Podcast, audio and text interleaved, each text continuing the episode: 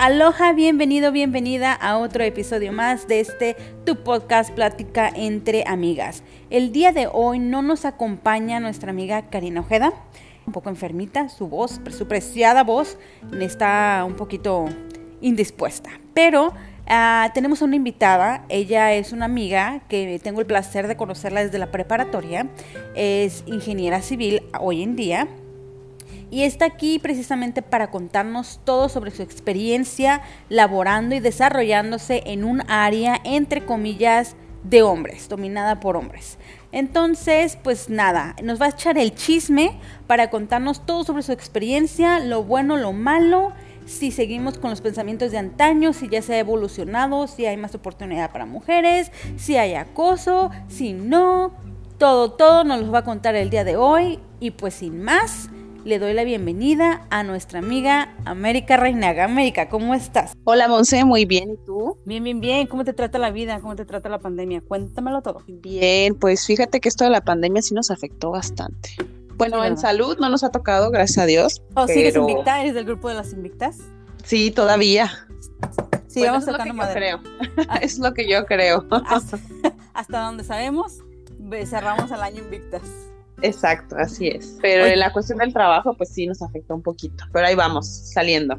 Qué bueno, qué bueno. Oye, Ame, y ya para entrar en materia, cuéntame, ¿qué fue lo que te llevó a tomar la decisión de estudiar ingeniería civil? Pues al inicio yo decía, estaba en la prepa, no sé qué estudiar, me gustan las matemáticas, eh, me gustan los números, algo que se le asemeje. Ah, pues voy a estudiar matemáticas aplicadas o física. Y posterior a eso dije, ah, creo que no, yo no quiero estar detrás de un escritorio todo el tiempo, ah, aunque en realidad no investigué mucho sobre las carreras, solamente me dije, no, no, no me interesa estar en un lugar fijo, algo donde pueda salir y conocer y, y a ver si una ingeniería, vamos por una ingeniería. Mi papá es albañil, yo me iba con él a su trabajo cuando cuando estaba pequeña andaba de metiche leyendo planos y midiendo y haciendo cosas ahí con él. Ajá. Entonces dije, pues, pues vamos a ver qué pasa. Me metí a ingeniería, en tronco común. Mi primera opción era irme a la ingeniería industrial y ya estando ahí dije, no, definitivamente me voy a la parte de la obra civil.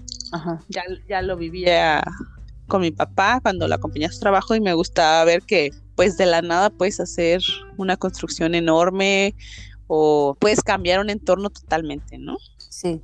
Para bien o para mal. Entonces, pues dije, va, me voy por ahí empecé a estudiar la carrera y me enamoré, me quedé ahí. Dije, sí, definitivamente fue una de las mejores selecciones que haya hecho. Y cuéntame, este, cuando estabas tú en, en, obra, ¿había mujeres en la obra o no? Mientras tú trabajabas en aquella época, ¿estaban en tu equipo, así personas eh, femeninas o era puro, puro hombre todo, toda esa temporada?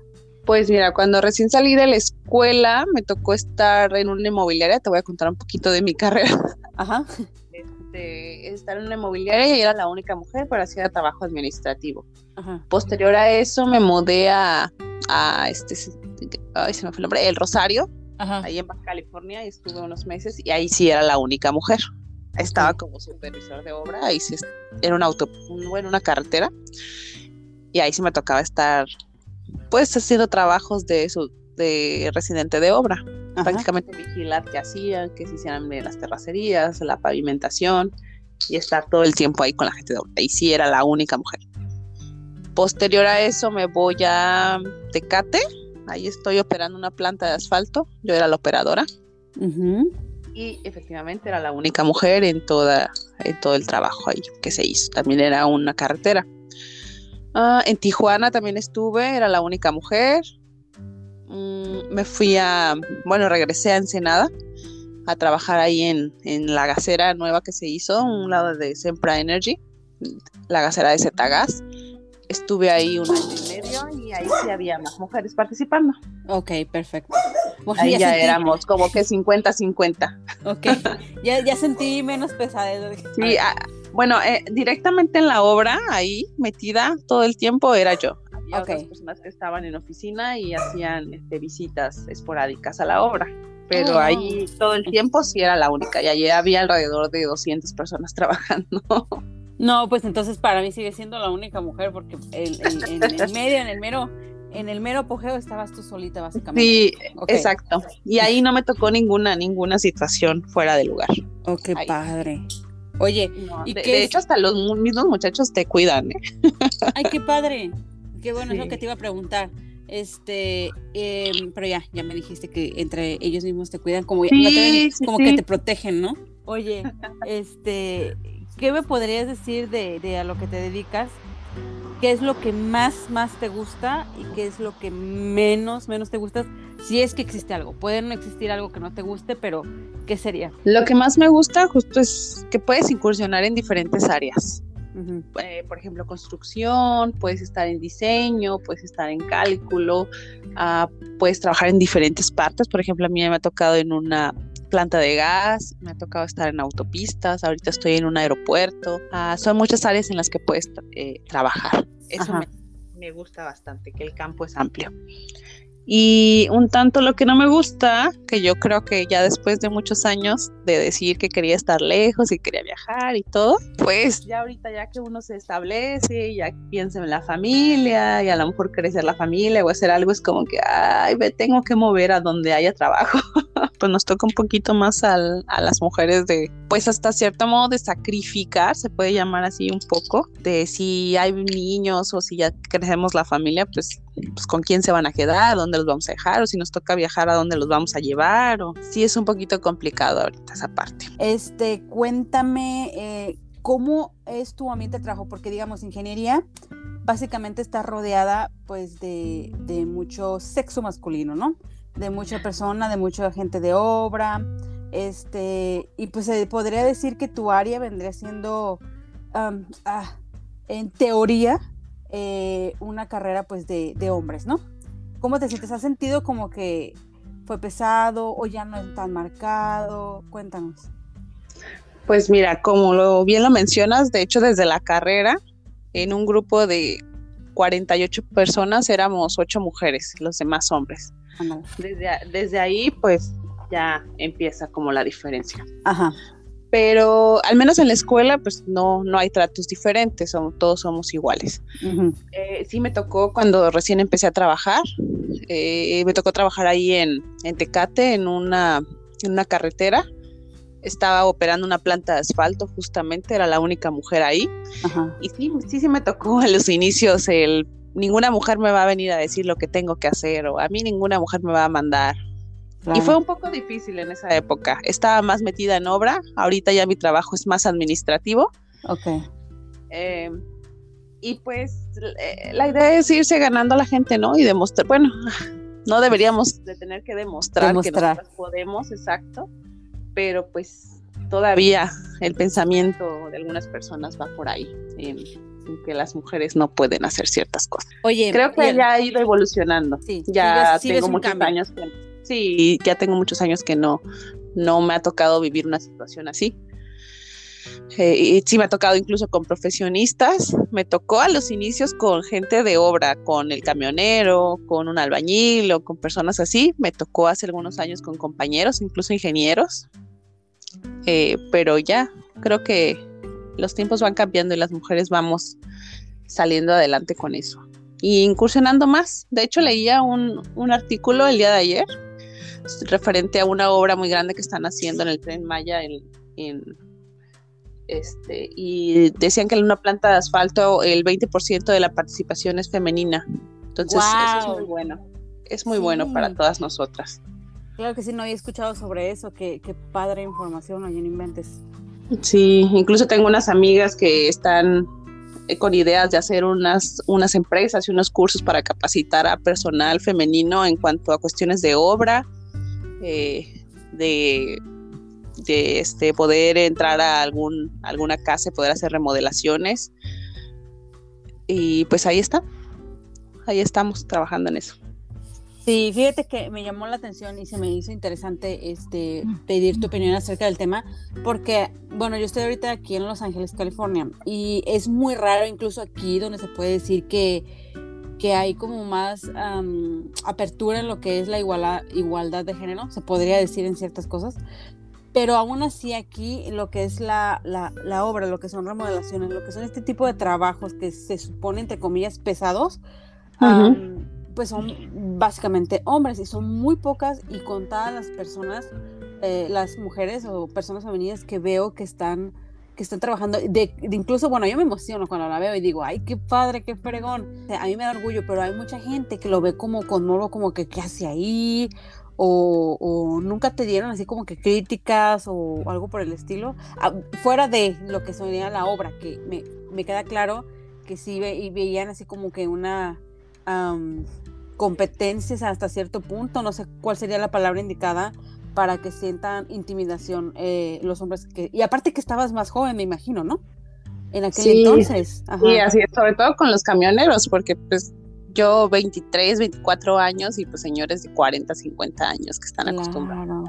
O sea te la viste más dura porque como dices tú no, no me va a venir a decir qué hacer una mujer y aparte una chamaquita básicamente.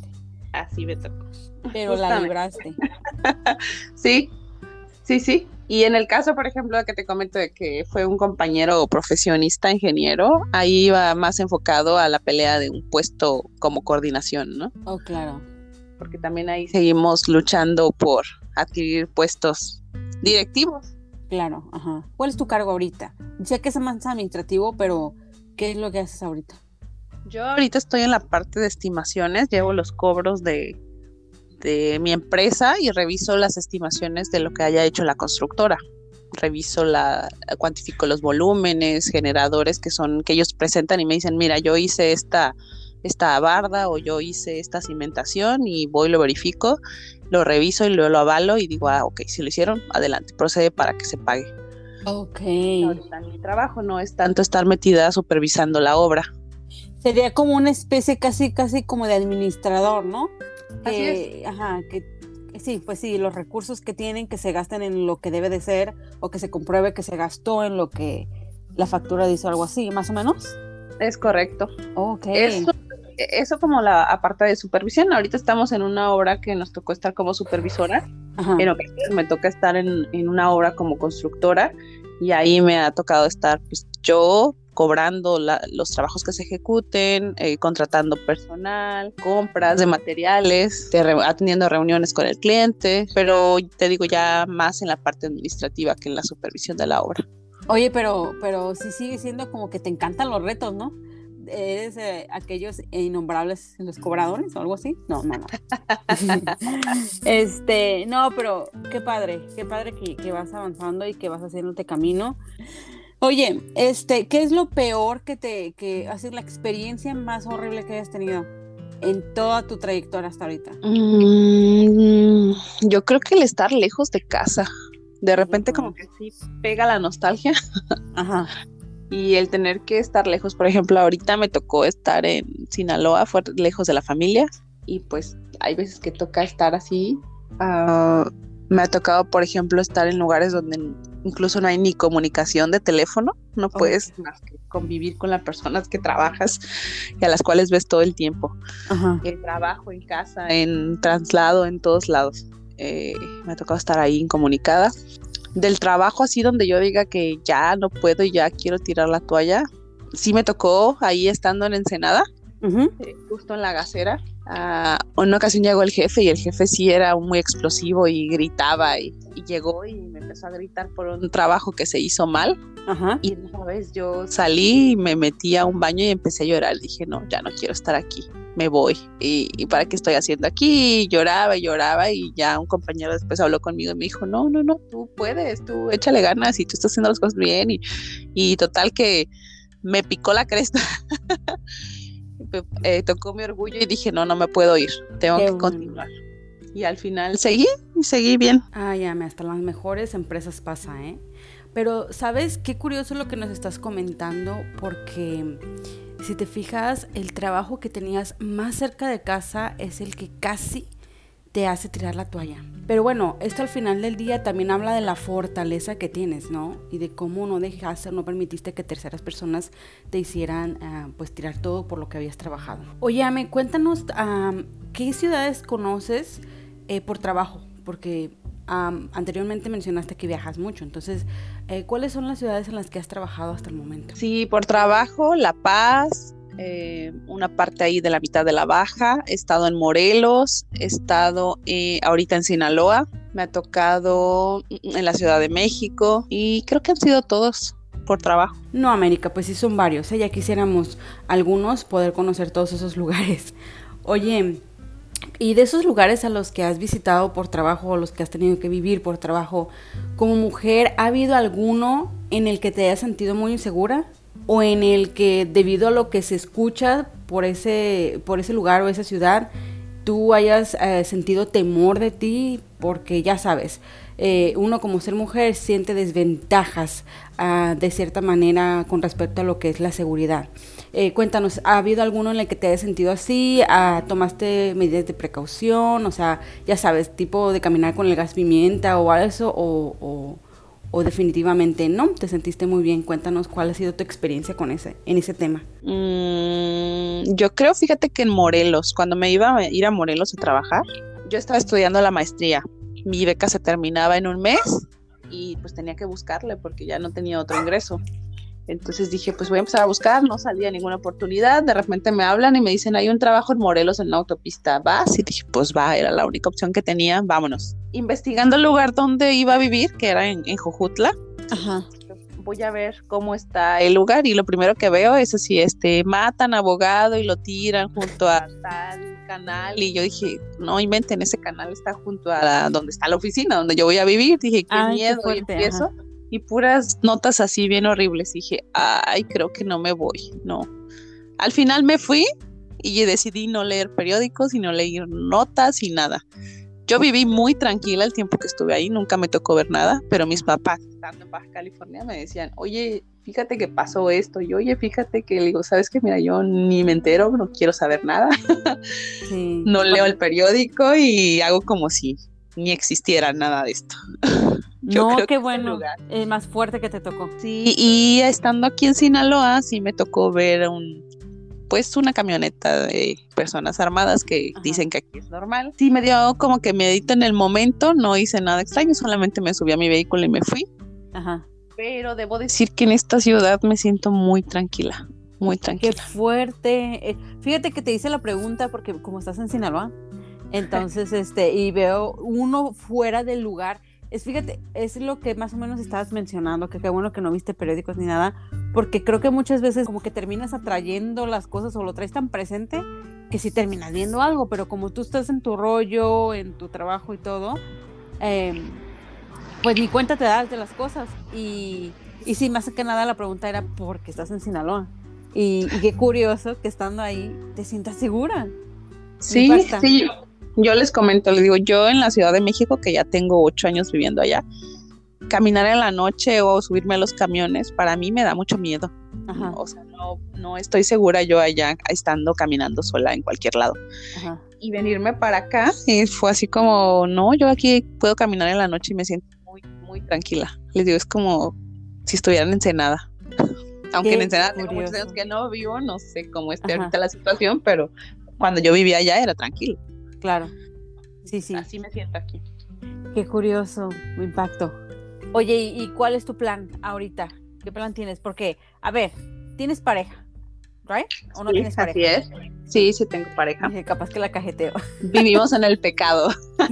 todavía vive en el pecado. Vivimos en el pecado, exacto. Este, él vive en México. Él justamente eh, es una historia chistosa, mira, estábamos los dos, nos conocimos ahí en la maestría, salimos de la maestría, eh, él se fue primero a trabajar a Morelos, estuvo ahí unos meses y posteriormente me fui yo, estábamos en, no sé, como a 40 minutos de distancia, pero los dos en Morelos. Después él regresa a la Ciudad de México, yo en Morelos estuve cuatro años, pero viajando cada fin de semana a la Ciudad de México. Ajá. Entonces, cuando regreso yo a la Ciudad de México, decimos, pues ya va, nos vamos a vivir juntos. Eh, pues sí, eh, buscamos, compramos un departamento y ya vamos a hacer una vida juntos y bla, bla, bla. Entonces nos establecemos, entre comillas, eh, no sé, creo que el departamento nos lo dieron para Navidad en diciembre. Y en enero le dicen, no, pues este, te vas a mover a Puebla, te toca ir moverte a Puebla porque allá hay trabajo. Y se va. Entonces, pues se fue a Puebla. Y yo estaba en la Ciudad de México, entonces realmente el irnos a vivir juntos pues era fin de semana nada más, porque pues él estaba afuera. Luego se viene la pandemia, él eh, se queda sin trabajo, regresa a la Ciudad de México, yo estoy trabajando ahí. Ajá. Y otra vez inicia trabajo en otra empresa y es fuera de la Ciudad de México. Y ahora le toca viajar los fines de semana. Entonces, ahorita yo me vengo a Sinaloa y él está fuera de la Ciudad de México y viaja solamente fines de semana. Entonces, no, ninguno de los dos estamos ocupando el departamento. ¿El departamento? el departamento está solo entre semanas. Ahí sigue, ahí sigue solito. Ahí sigue, exacto. Entonces decimos, realmente no nos ha tocado estar juntos por un periodo largo. Ya, realmente no estás viviendo en pecado entonces, amiga, porque lo dijiste. En medio pecado. En medio pecado. Qué locos. Oye, ¿y qué plan tienen ahorita? ¿Se quieren? Es que no, qué fuerte, no puedes hacer como que un plan porque su, su, su, pues a lo que se dedican es como que muy incierto. Mira, qué padre porque eh, yo pensándolo, qué padre porque no se aburren, pero al mismo tiempo, pues no puedes hacer muchos planes. Digamos que ahí, ahí entraría el, dicho de haz planes, a Dios le gusta que hagas planes y te echa a reír o algo así. Ay, soy pésima para los dichos. soy pésima, pero algo así. Sí, y, recordando un poquito justo de lo que decías de que no nos gusta, qué parte no nos gusta de nuestro trabajo, él también, eh, que los trabajos son eventuales.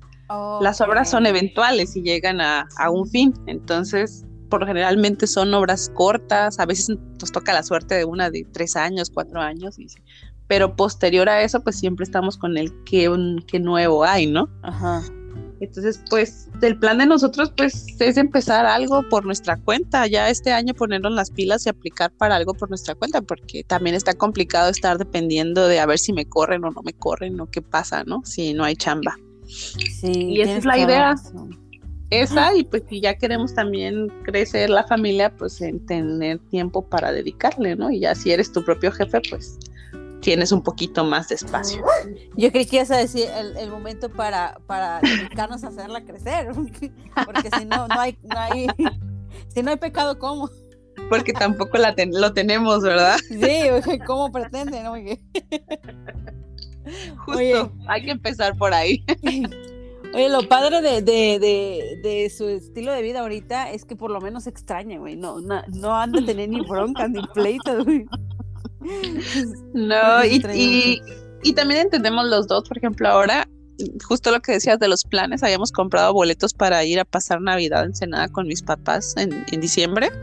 Los compramos de la Ciudad de México a Tijuana desde creo que por octubre. Entonces, en, regresando yo de un viaje me dicen, te vas a los mochis. Y yo, pero ya tenía mi viaje en Senada. o sea, de Ciudad de México a Tijuana para Navidad y pues tuve que hacer otros cambios, ¿no? Entonces ya hay como uno propone y Dios dispone. Sí. Ah, ya me acordé del dicho. Eh, si, quieres hacer reír a Dios, haz planes. Cuéntale tus planes. Cuéntale tus planes. Oh, no, tengo memoria de pez, pues. Y justo también él lo, lo entiende porque pues eh, los dos tenemos uh, platicado el pues los dos nos dedicamos a lo mismo, a los dos nos ha tocado, a los dos nos va a tocar en algún momento estar fuera y pues la idea es comunicación y estar este pues en entendimiento de eso. Claro. Habrá algún punto en el, en el que tengamos que tomar decisiones de si uno se va lejos y si conviene y, y pues lo amerita la situación, pues el otro lo seguirá, ¿no? Tenemos el acuerdo del que el que gane más mantiene al otro. Cuando eso suceda. claro, claro, tiene sentido. Oye, pero ¿sabes qué creo que les ayuda? El hecho de que los dos pues están en la misma área y pues pues, pues, es más fácil de entender, ¿no? Porque saben, eh, saben de qué se trata todo el rollo. Qué padre. Sí, Eso sí, dice, pues yo sé cómo es la situación y yo sé que hay horarios largos y yo sé que, que hay que salir y los dos pues estamos en la misma sintonía. Ay, me da muchísimo gusto escuchar eso. Creo que esa mecánica que tienen hasta el momento les va a ayudar muchísimo en la relación. Creo que sí, les auguro un buen futuro. Este, tengo mucha curiosidad de preguntarte desde el inicio de este podcast, ¿cuáles son los nuevos piropos que has aprendido a lo largo de tu historia, amiguita? no, más bien me ha tocado aprender albures porque son muy alboreros. ¿eh? Sí. Son muy albureros y mal pensados y hay que estar a las vivas de, de qué están hablando. No, mija, ya tu inocencia la perdiste hace un chorro ya. Ni quién te cuenta. Si alguna vez fui inocente. Se ha perdido. Se ha perdido, exacto. No, pues sí, voy a tener que sacar un libro, saca un mini libro de Y eso que yo soy de las más inocentes, ¿eh? Sí. No, bueno, sí. Bueno, no sé. Qué gusto me da escucharte. Escucharte aparte em, orgullosa de lo que haces. Te escuchas bien orgullosa, te escuchas contenta, te escuchas tranquila. Y eso me da mucho gusto. Mucho gusto. Sí, la verdad es que sí, me encanta. Me encanta mi trabajo, me encanta estar fuera también. Regresar a casa, pues es lo mejor. Claro. Ah, pero, estoy feliz. ¿eh? Creo que hice una buena elección.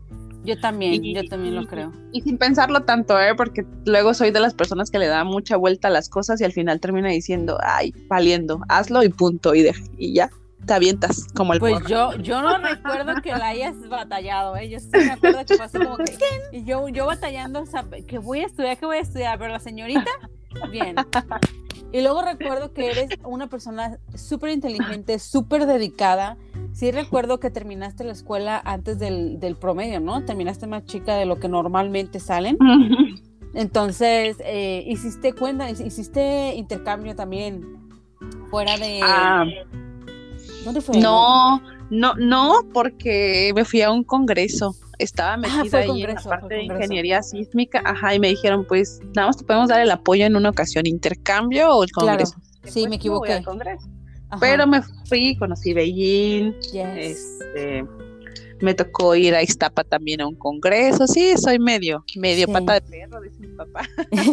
y si hay el apoyo de la escuela, pues hay que aprovechar. Yo eso siempre se los comento a los jóvenes estudiantes, aprovechen todo lo que... Ya, mira, te me adelantaste, te iba a decir que qué consejo les podías dar, pero sí, totalmente. ¿Sabes qué? Que creo que fue tu clave una, que escogiste algo que te gusta, que podría decir hasta cierto punto te podría apasionar, no sé si sea la palabra correcta, pero creo que te gusta mucho, entonces no te costó trabajo estudiarlo, no te costó trabajo, pues irte, imagínate, congreso y todo eso, sí recuerdo que eras este, como un ejemplo. Siempre te ponen de ejemplo. En mi casa te ponen de ejemplo. Yo no sé si en el de la Gaby también, pero mira América cómo está. Oye, no me digas que ya después de muchos años me enteré de que alguno de mis primos me odió por eso cuando era pequeña. Pues mira, déjame decirte que eras un recordatorio constante. Déjame decirte que no sé cómo terminamos siendo amigas, ¿verdad? ¿verdad? Ay, ya, espero que, que, que ya pueda verte pronto y espero también que que cuando crezcas la familia pueda estar ahí. bueno, no, yo no quiero que estés ahí. Perdón, salió mal, ese salió mal. Oye, pues me da mucho gusto saludarte, me dio mucho gusto que vinieras, que estuvieras aquí en, en este episodio. Y, y, pues nada, espero que estés aquí pronto a ver qué nuevas nos traes. Sí, no, muchas gracias a ti por invitarme, la verdad, eh, me tomó por sorpresa y me dio mucho gusto. Me dio mucho gusto escucharte de nuevo y que me hayas invitado. Oye, Soy muy afortunada de estar por aquí. Ay, no, creo que es al revés, de contar toda tu, historia, que ahora entiendo por qué me, te ponían de ejemplo. Valía la pena. tenía un trasfondo. Ey, a la próxima tienes que traer tu libro de albures, por favor. Voy a hacer mis notas entonces y ya te lo, te lo compartiré pronto. Ok, muy bien. Bueno, pues ahora sí hemos llegado al final de este episodio. América, nuevamente, mil gracias por habernos acompañado, por haber compartido con nosotros toda tu historia y tus aventuras. A ti que nos escuchas, mil gracias. Espero que te haya gustado, que se te haya hecho tan ameno e interesante como se me hizo a mí. No te pierdas el próximo episodio de Una plática entre amigas. Y pues sin más, me despido. Hasta la próxima. Adiós. Bye. you